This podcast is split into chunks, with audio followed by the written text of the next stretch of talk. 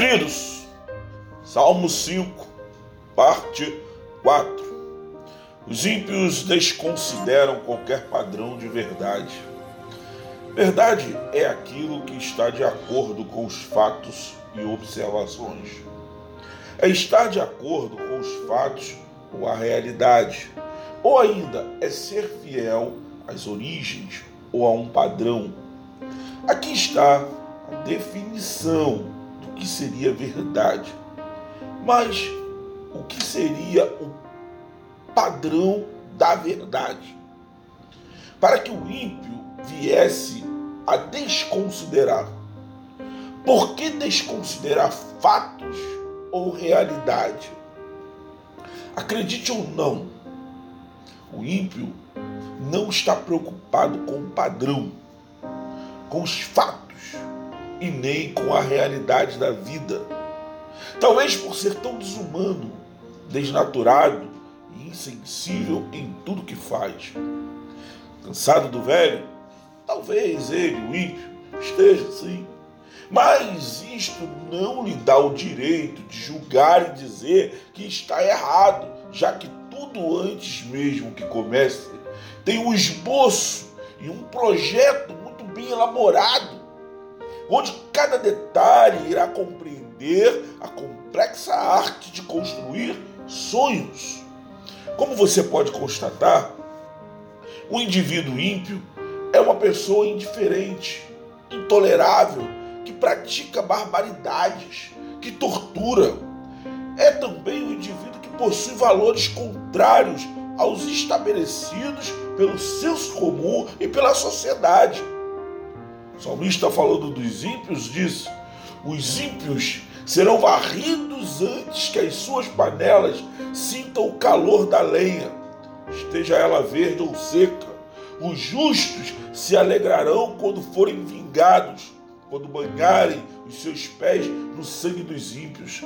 Então os homens comentarão: de fato, os justos têm a sua recompensa. De fato, há um Deus justo na terra. Por quê? Enquanto a preocupação do justo é a de pensar nas melhores soluções para que consigamos viver bem juntos, com qualidade, eficiência e sofisticação, nos versículos 9 e 10, o salmista nos revela claramente que os ímpios desconsideram qualquer padrão de verdade, pois são caluniadores, mentem e dão falso testemunho. Na boca dos nossos inimigos, diz o autor, não há retidão, só há maldade. Sua garganta é um sepulcro aberto e lisonjeiam com a sua língua. Perceba você que Davi aqui está querendo nos mostrar que o coração desses homens só promove destruição e que neles não há bondade. São homens que não têm escrúpulos, são traidores, brutais, insensíveis.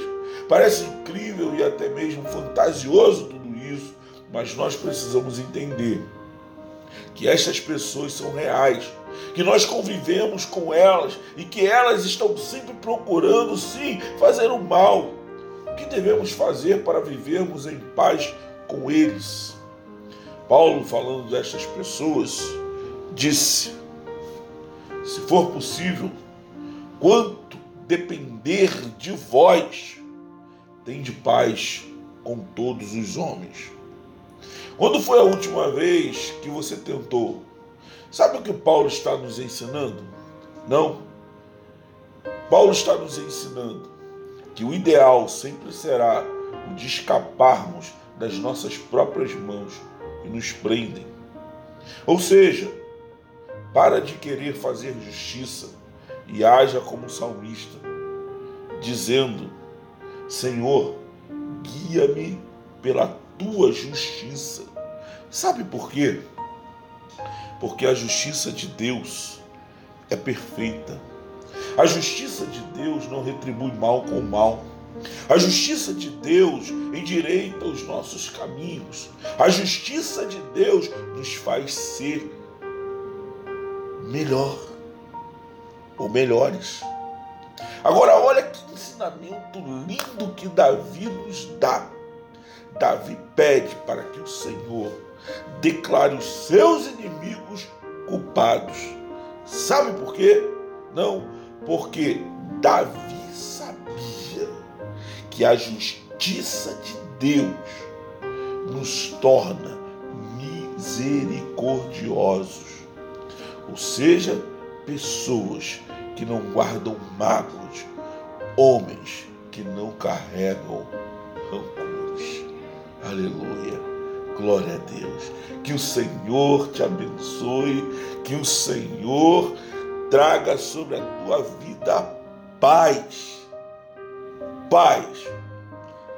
Diante desse mundo tenebroso, que Deus venha trazer sobre a tua vida, sobre a tua casa, paz. Em nome de Jesus, graça e paz. Deus nos abençoe. Até a próxima. Fui!